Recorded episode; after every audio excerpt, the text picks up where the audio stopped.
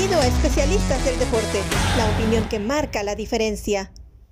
Hola, ¿cómo están? Y bienvenidos a esta nueva edición de Frontera Frontera aquí en Especialistas del Deporte. Les habla Roberto Abramowitz junto con Verónica Rodríguez. Vero, ¿cómo está? Ya vi que nos pusimos uniformados, ¿eh? Fíjate, eso nunca, creo que nunca nos había pasado anteriormente.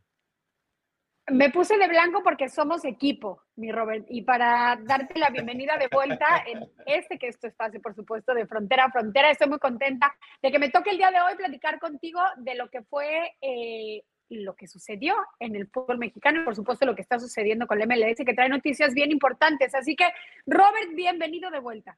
Chócalas.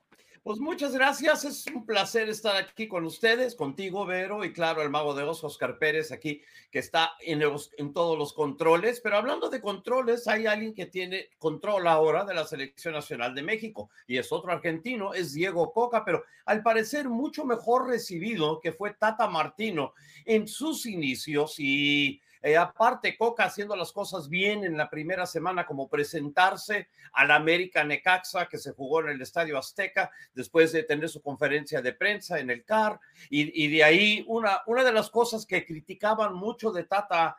de Tata Martino, él va inmediatamente y hace lo que la gente esperaba que Tata hiciera siempre. Exactamente. Fueron 72 días, 72 días. Primero habían dicho eh, que sería rápido, después anunciaron 60 días. Fueron 72 eh, los que se tardaron la Federación Mexicana de Fútbol en nombrar al técnico del próximo ciclo mundialista, que es tan importante, obviamente, porque sabemos que lo tenemos en casa, compartido con Canadá y con Estados Unidos. Es decir, Robert, de frontera a frontera. Este es nuestro mundial. Pero eh, ¿Qué sucede con Coca? Creo que ahí tienes razón. Me parece que la ventaja que tiene alguien como Diego Coca es la cercanía que tiene al fútbol mexicano. Y una de las cosas que se planteaban en la presentación es eso, que esté cerca de los cuerpos técnicos de los equipos para poder manejar a la selección mexicana y poder estar eh, de la mano trabajando con ellos. Suena re bien, pero a ver, ¿qué pasó en este proceso?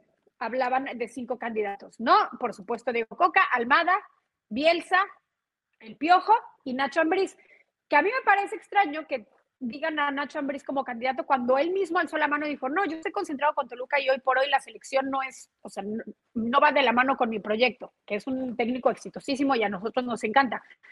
Eh, no sé en qué momento o, por qué descartan a un Almada, bueno, sí sé, todavía lo digo, a un Almada o a un Bielsa, por la lucha de poderes que hay en la federación, ¿no? Y todos lo sabemos. Y entonces, ¿quién está tomando las decisiones? ¿Quién si quiere, quién no? Eso es lo que a mí me asusta, Robert, que el manejo del fútbol mexicano no cambia. Nos proponen ciertas cosas y poner más atención en, poder ayudar a los jugadores a emigrar a Europa y poner más atención en fuerzas básicas y tener a menos extranjeros jugando en la cancha al mismo tiempo. Híjoles, quiero creerles, pero me suena como a pan con lo mismo lo que hemos vivido en ciclos pasados. Ojalá y yo me equivoque. Entonces, quiero hacerte esta pregunta, tú que estás un poco más cercano al, fútbol mexicano de lo que estoy yo, y es esto. Eh, en el proceso pasado, y cada vez que hay un proceso donde hay un extranjero en México, hay cierta facción de prensa y quizás más que está siempre en contra, que siempre quieren un técnico mexicano y, y que van por ahí. Ahora, aunque tiene más asociación Diego Coca con el fútbol mexicano, obviamente tiene los títulos con Atlas, fue el técnico de Tigres por por una tacita de café. Eh, mucho más estaba cerca al fútbol mexicano de lo que estaba Tata Martino. Pero al ser argentino o ser extranjero en general, va a haber las mismas trabas que le pusieron al Tata Martino, que va a haber un cierto sector que no importa lo que haga, lo van a estar criticando, criticando y eso va a ir en contra del proceso de mejorar a la selección mexicana de fútbol. Sí, bienvenido al fútbol mexicano. Creo que ese sector de la prensa eh, o, de la afición o de la gente que critica eh, a la selección mexicana siempre estará muy al pendiente, muy cerquita de, realizar las cosas criticables. Ahora, un, por ser argentino o no, creo que no va por ahí.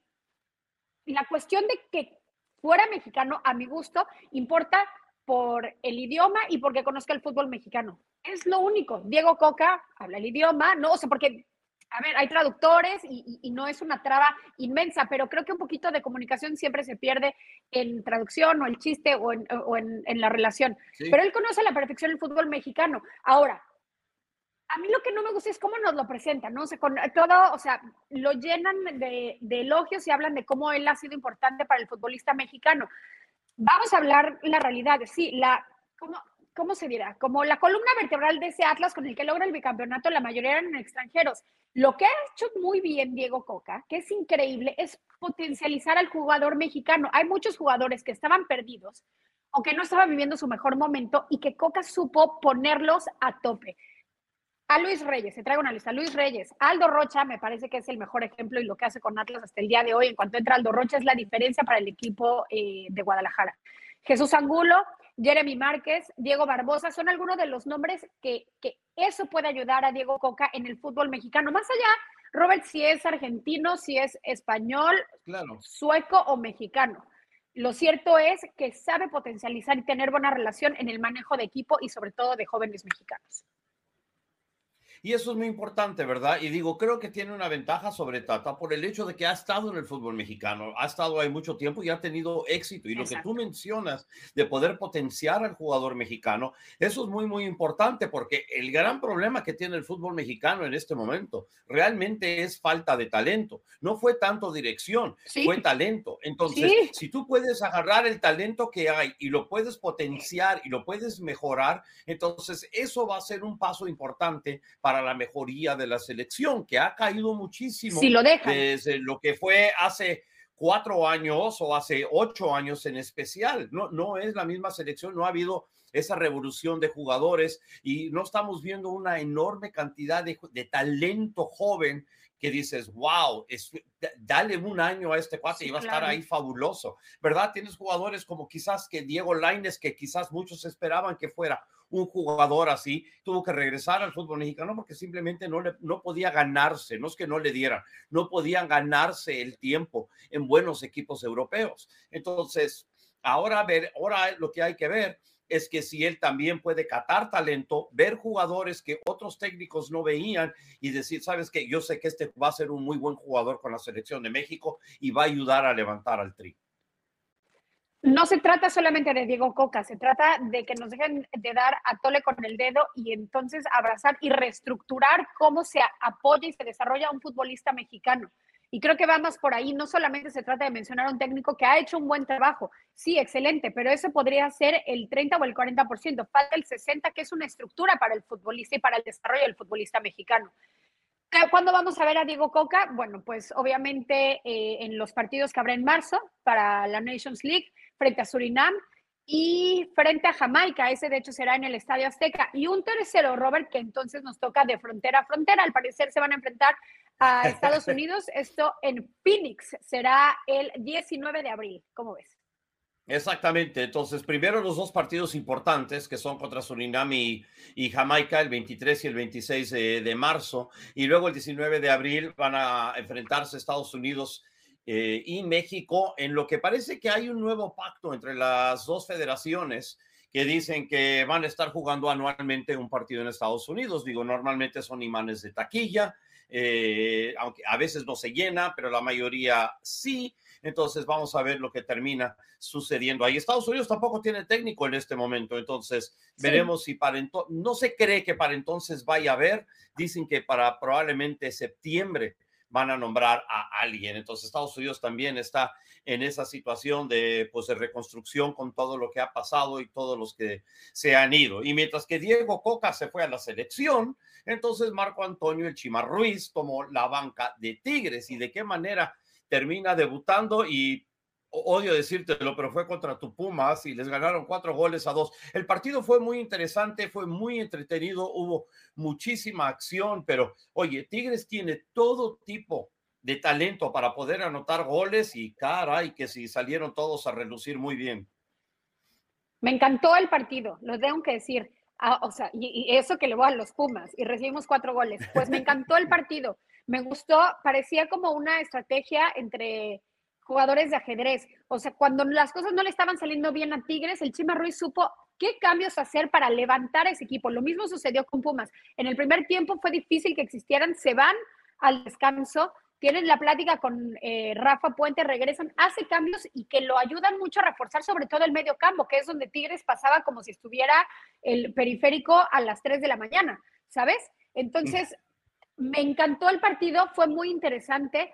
Creo que eh, me gusta también esta oportunidad para el Chima Ruiz, porque él justamente lo decía en conferencia de prensa después, yo no soy ningún improvisado y tiene toda la razón. Es un hombre que sabe de fútbol y que además conoce a la perfección la institución. Entonces, eh, es un 4-2 que pone a Pumas, sí, abajo en la tabla, que pierde un partido importante, no, sé si se escucha mediocre, pero estoy segura que lo tenía presupuestado. ¿Por qué? Porque van 14 partidos que Pumas no puede ganar de visitante y porque Tigres y Guiñac nos tiene de hijos. O sea, eso no es ningún secreto.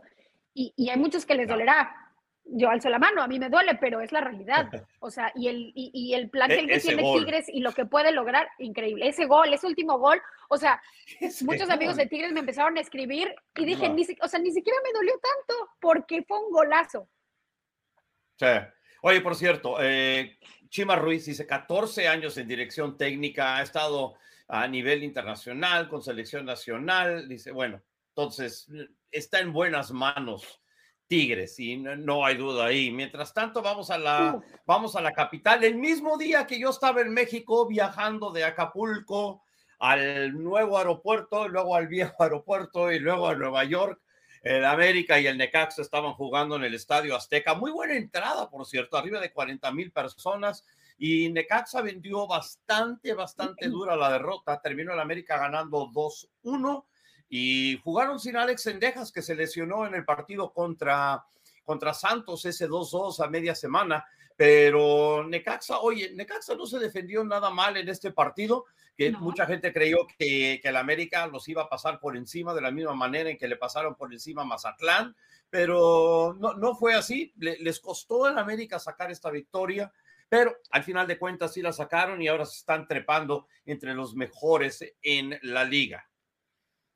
Creo que, creo que va por ahí, ¿no? O sea, sí sufren, pero esos tres puntos le acaban dando un paso bien importante que ya necesitaba América para ir escalando posiciones y que ahora ya se encuentra en una posición más cómoda en donde el Tano puede eh, respirar un poquito más tranquilo y hacer sus movimientos. Además de volver a destacar, o, o, sea, en otra jornada a Henry Martin. Esta vez llega a siete tantos, lo hizo por la vía del penal, pero importante el momento que está viviendo justamente este, este delantero, ¿no? No solamente por selección, sino por lo que significa ser un delantero del América y se está poniendo al 100% la camiseta. No, 100%, y lo que estamos viendo, y fíjate, creo que le hizo mucha falta no tener a Alex Sendejas ahí por esa banda derecha. Alex ha estado jugando muy, muy bien, y fíjate, tuvo su primer partido con la selección nacional de los Estados Unidos, y jugó muy bien en ese partido también, especialmente en la segunda mitad, en donde empezó a ser mucho más agresivo. Creo que la primera mitad en ese partido estaba así como que un poco tímido, pero luego ya la segunda mitad se destacó. Pero creo que lo extrañaron un poco porque no, no vi esa misma dinámica por esa banda derecha, pero el América supo sacar el resultado y tal.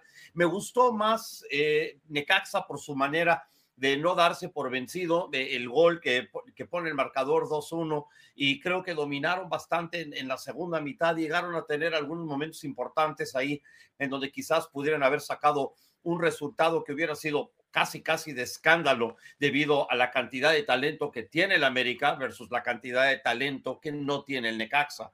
Pero Andrés Lilini ha, sacado, ha sabido sacarle sangre a, a Rocas, lo hizo en Pumas por varios años y con Necaxa, por desgracia, eso es lo que va a hacer, porque Necaxa es como, ¿qué te diré? Es como un puente. Todo, todo mundo transita por ahí para llegar de un destino a otro y nadie se queda. Y eso es terrible para su fanaticada. Cada vez que tienen algo que parece ser una pieza importante, lo terminan vendiendo. Ojalá que llegue un momento en donde los resultados también tengan interés, que tengan interés en brindarles resultados a sus seguidores porque creo que se lo merecen y bueno, y que no nada más sea un lugar de, tránsito de un jugador que va de una situación a otra. A mí me parece que Lilini tendrá anímicamente un torneo muy largo, sí. Sabe cómo trabajar con jugadores o, sacarles eh, el talento o la mejor versión, pero no la tiene fácil el equipo de Necaxa sobre todo en un fútbol mexicano que se está haciendo tan extremista, ¿no? Los del norte o los que han invertido dando pasos poderosos y hay otros equipos que económicamente o con problemas de directivas, socios y demás se van quedando un poquito atrás. Con eso me refiero, por ejemplo, a Cruz Azul, pero ya vamos a pasar. No quiero saltarme al otro equipo del norte, que son los Rayados, que son los Rayados y el excelente torneo que están dando. Los dos del norte, ¿eh? Obviamente, quien está en la cima hoy por hoy son los Rayados, quien encuentra su quinta victoria consecutiva y lo hace frente a un Atlas que, híjoles, Robert, ¿cómo le está costando levantar? Ahora, por, por Monterrey, creo que, que bien, reafirmando que son el equipo a vencer, que son los mejores del torneo y que sí están alzando la mano como candidatos a título. Así es, pero, pero mira, Atlas, que es un equipo que está muy acostumbrado a empatar, en seis partidos tiene cuatro empates, pero eso apenas fue su primera derrota de la campaña.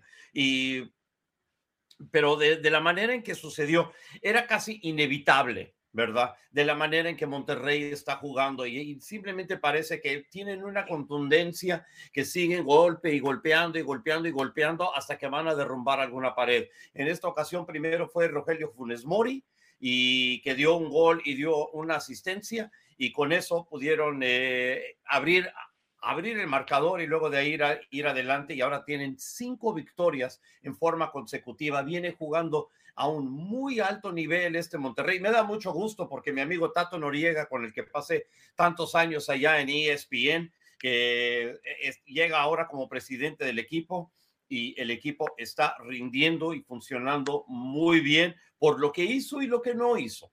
¿verdad? Porque cuando uno llega puede llegar y entrar a hacer muchos cambios y no fue uno, se hablaba mucho de que quizás iba a quitar a Bucetich y que iban a hacer cambios por ahí, para nada, los dejó en paz, dejó lo que funcionaba en paz, se está metiendo en otras cosas y el equipo está brillando.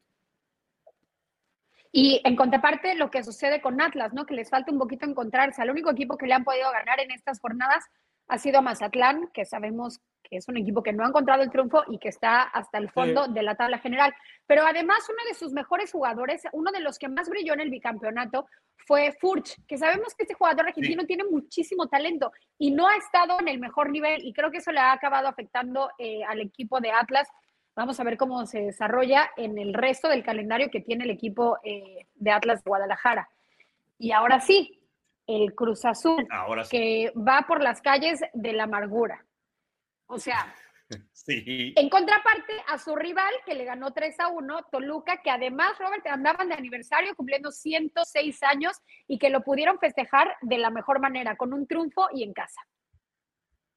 Así es, sí, viniendo de atrás aparte, porque Cruz Azul fue el que abrió el marcador y se vio bien en un principio del partido, en un partido que era de ida y vuelta realmente, estaban por todos lados, me gustaba el partido, hubo mucha acción y había mucha gente de Cruz Azul que hizo el viaje de la Ciudad de México a Toluca, al Nemesio 10, también estaba lleno de choriceros y el ambiente se sintió realmente magno. ¿Cómo me, todavía no me ha tocado visitar personalmente a lo que era la bombonera, que ahora en Nemesio 10, pero me encantaría ir a ese estadio porque está tan, tan apretado y aún así meten casi 30 mil personas en un, digo, yo no sé si lo hacen con embudo o cómo le hacen, pero wow, pero suena fenomenal, sin, lugar a dudas. Sí, la gente está muy cerquita de la cancha, así que puedes generar mucha presión. Hay mucho aire y frío en Toluca, pero te voy a decir la solución. Afuera hay excelentes tacos. Eh, los tacos de, de, Toluca son famosísimos. Entonces, eh, ya sea con chorizo, hay rojo, hay verde, o sea, de que te la pasas increíble, te la pasas increíble. Y además de eso, además de los grandes tacos que tiene eh, Toluca, por supuesto, el técnico, ¿no? Y lo que está haciendo Nacho Ambriz, él también sabe potencializar jugadores, o sea, de verdad de manera extraordinaria. ¿A dónde ha llevado el equipo de Toluca? Que sin llamar la atención en cuestiones de, de, ser un huracán absoluto, va poco a poco, pero va muy sólido y lo está haciendo desde que le abrieron las puertas de este proyecto desde el torneo pasado. En cambio, Cruz Azul, con todos los problemas, todos, todos, todos los que tiene, que me parece se acaban reflejando al final, que acaban en una bronca terrible con una expulsión de José Jesús Corona, que no va a poder estar para el siguiente partido, que será Cruz Azul frente a Puebla. Eh, Cruz Azul de mal en peor y esto pone obviamente en entredicho cuál será el futuro del Potro Gutiérrez. No, sin duda, pero mira, llevan cuatro derrotas en línea. Perdieron contra Cruz Azul, perdón, perdieron contra Monterrey 3-2 local. También, Perdieron en Aguascalientes 1 por 0 eh, contra Necaxa. perdieron del local contra Tigres 1-0 y ahora de visitante ante Toluca tres goles a uno. Entonces están en una de esas rachas que es la tercera desde el 2004 y tuvieron una apenas el año pasado que perdieron contra Santos, perdieron contra Toluca, perdieron contra Tijuana y luego el América le recetó ese 7-0. Entonces, y con ahí todo cambió y eso le dio paso a Raúl Gutiérrez. Y aquí, bien, aquí vamos otra vez con lo mismo. Entonces ya se están soltando los nombres de quién lo podría reemplazar. Está Paco Palencia, está Ricardo Ferretti, pero quizás el que más me interesa en todo esto sería Jaime Lozano, que aparte de tener historia con Pumas, también tiene historia con Cruz Azul y creo que para mí sería, si es que van a hacer un cambio, y me imagino que si pierde contra Puebla sería, sería ya la opción eh, me gustaría ver más a Jaime Lozano que cualquiera de los otros dos. Lo que es cierto es que tendrán que también tomar una decisión eh, definiendo el tiempo, porque hay que recordar que viene un calendario bien apretado para la Liga MX.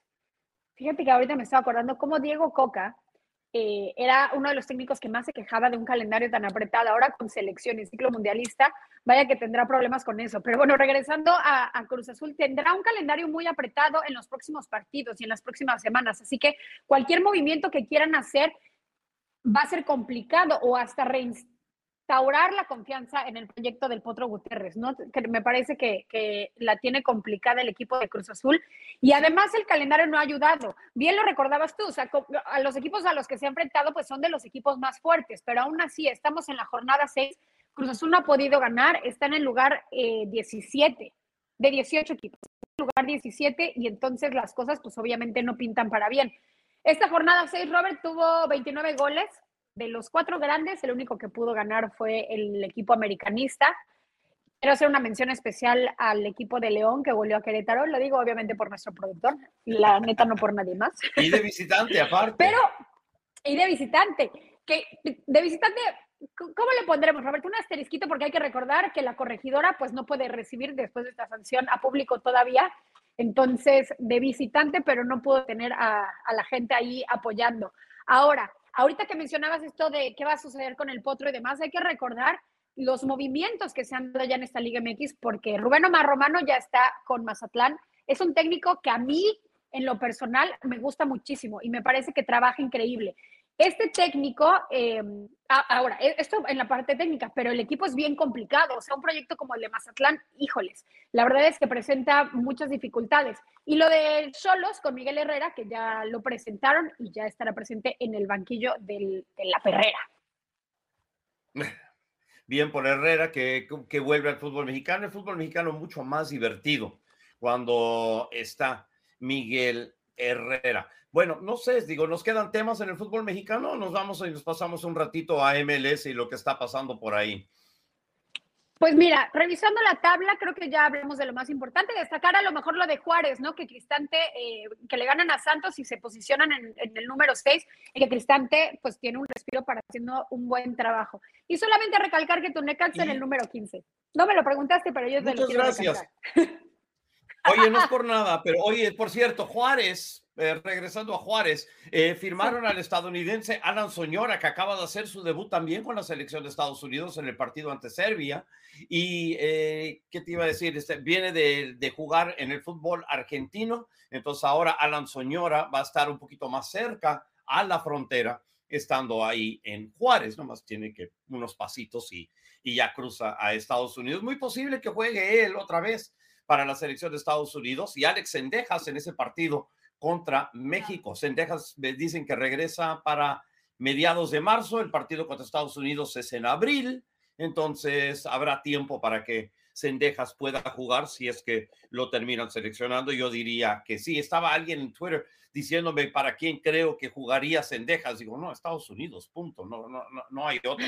No, no cambia, no, no, no cambia eso para lo que es la selección. Vamos a cruzar la frontera, no tenemos que ir muy lejos, vamos a Texas, nos vamos a Austin FC, en donde uno de los máximos goleadores de, de, la Liga de Estados Unidos no solo va a regresar a Austin, sino le van a dar un contrato nuevecito y estamos hablando de Sebastián Driussi que lo van a dar, que al parecer están negociando un contrato de tres años que duraría, a ver, son tres, no son cuatro, que duraría hasta el 2026, esto según Fabricio Romano, que se la sabe de todas a todas.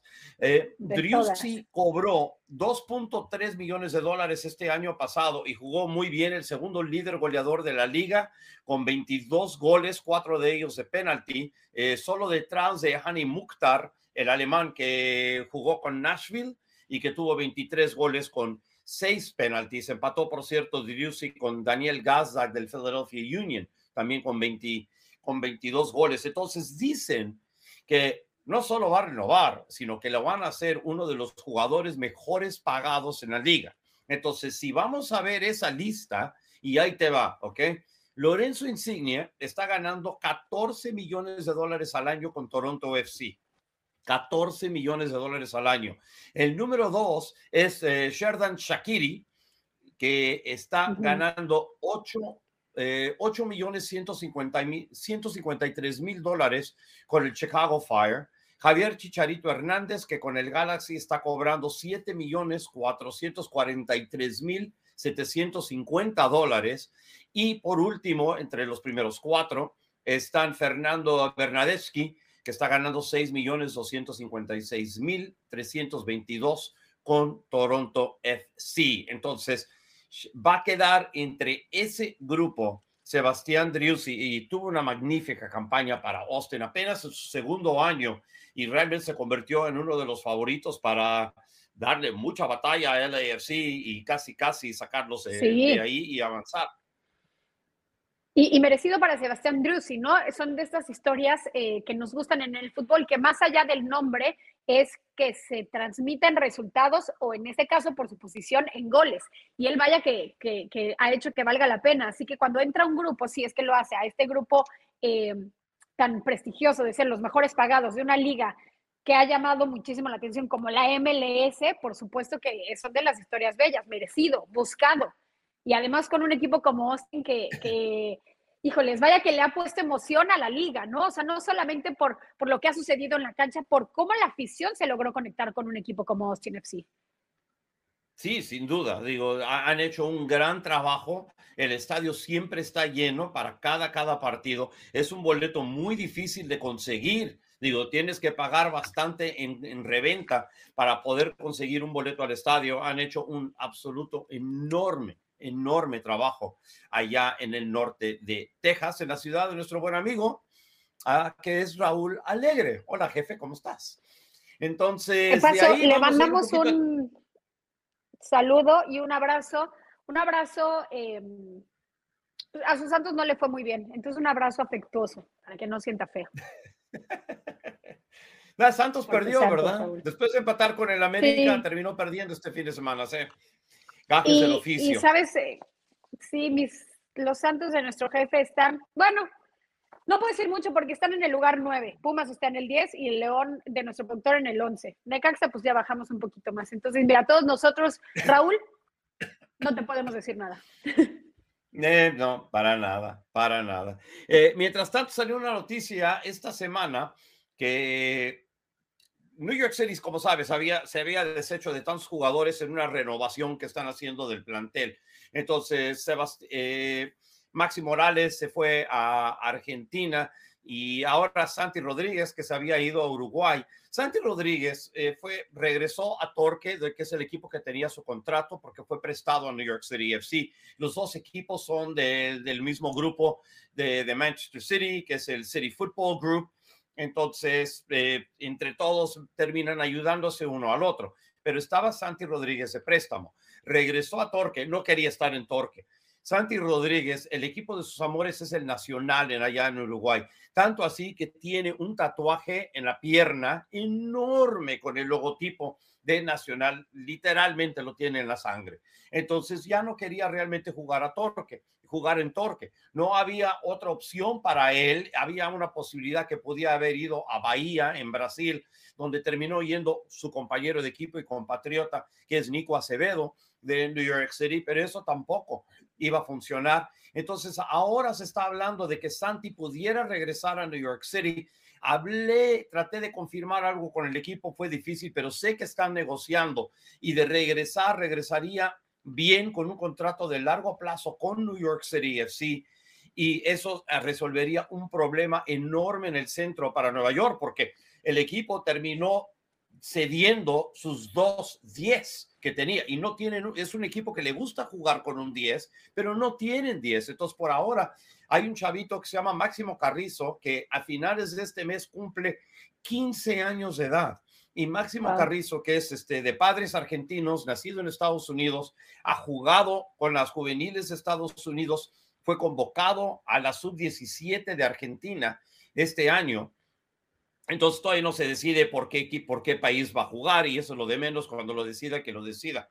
Pero él es el que ha estado jugando de 10 titular de New York City hasta ahora. Y digo, pues qué bien para él. Pero la pretemporada ya está por terminarse. Eh, la temporada regular comienza el 25 de febrero, o sea, de este sábado en 8. Entonces, el regreso, si es que regresa Santi Rodríguez, es enorme para New York City volver a tener su 10 y luego Máximo Carrizo puede ir aprendiendo de él jugando en MLS 2, claro. pero también de vez en cuando podía, entrenando siempre con el equipo grande también, pero a la vez este, eh, aprendiendo de un jugador como Santi Rodríguez que tuvo un año absolutamente fenomenal el año pasado para New York City. Es un, si puede regresar, si es que puede llegar a un arreglo con eh, los celestes, entonces es una gran noticia para los seguidores de New York City FC. Claro, sobre todo por cómo se pueden complementar, ¿no? Y no poner eh, todas tus necesidades dependiendo de un solo jugador, sino que puede existir ahí un complemento entre la hora y el mañana. Así que, no sé, por mi frontera, yo ya abarqué todos los sectores y todos los factores que teníamos que mencionar. ¿Cómo está tu frontera, Robert? Pues por ahora igualmente, pero ya la temporada está cerca de comenzar. Se están hablando ya de equipos de expansión otra vez para llegar a 30, son 29 ah, equipos ya en la liga. Se está hablando de expansión. Don Garber en un seminario del Sports Business Journal hoy dijo que hay tres ciudades que están disputando eh, lo que sería tener esa franquicia. El favorito por el momento parece ser San Diego, el San Diego Loyal donde Landon Donovan es el entrenador y accionista. Tienen un nuevo estadio donde estaba antes el estadio grande donde jugaban los Chargers. Entonces pueden jugar ahí, es donde Loyal está jugando. También está Las Vegas, que en ese mismo estadio juega en una ciudad. Sí. El equipo de Wade, que es el equipo femenil de San Diego, que ha hecho cosas buenísimas. Ellos, ellas juegan en el mismo estadio. El San Diego Wave, sí, correcto. Entonces, ellas están jugando ahí. Eh, entonces, luego eh, está Las Vegas y luego, por último, parece que está empezando a resucitar eh, Sacramento, el Sacramento Republic, que llegó a ser finalista del US Open Cup. Entonces, está empezando a resucitar esa franquicia como para poder ingresar a MLS. Entonces, entre esos tres equipos se están peleando la próxima. Yo creo que eventualmente va a haber 32 equipos en MLS para el 2026. Yo imagino y que esos tres equipos, esas tres ciudades van a tener equipos dentro de MLS. Recuerda que en Las Vegas hay un equipo de, de segunda división que se llama Las Vegas Lights que hacen de las promociones más locas que hay. Han tenido helicópteros que han abierto bolsas de efectivo sobre el campo y dejar que la gente se meta al campo para recoger los billetes de a 100 o de lo que sea que caiga del helicóptero. ¿Cuándo el partido? así de locas para impulsar el fútbol. ¿Ves? Es todo un espectáculo, que eso es lo que, lo que me gustaría, y no lo digo por las bolsas de dinero, sino por la manera de buscar e integrar a la afición. Hay nuevas formas y hay mucho que aprenderle, lo digo siempre en cada capítulo y no lo quiero dejar de decir a la MLS. Sin duda. Y hay cosas que aprenderle también muchísimo al fútbol mexicano y bueno, vamos a ver también eh, cuando arranque la League's Cup en agosto, a mediados de agosto, se va a poner muy, muy bueno. Ahí nos estaremos viendo de cerca. absolutamente. Entonces, con eso terminamos esta edición de Frontera a Frontera, aunque Verónica y yo, los dos estuvimos del otro lado de la frontera, en, lugar, en, la frontera mexicana, durante el, fin de semana, en lugares bastante distintos. Yo estaba en, Acapulco, tú estabas en Cancún, ahora ya estamos otra vez en nuestros lugares de costumbre, en Nueva York y en Orlando. Mientras tanto, el mago de Osos, Oscar Pérez, que es nuestro productor, ahí bien por la Ciudad de México. Entonces, a nombre de Vero Rodríguez y de Oscar Pérez, yo soy Roberto Abramovich. Muchas gracias por su atención y esta ha sido una nueva edición de Frontera Frontera aquí en Especialistas del Deporte. Chao. Gracias por acompañarnos en Especialistas del Deporte. Hasta la próxima.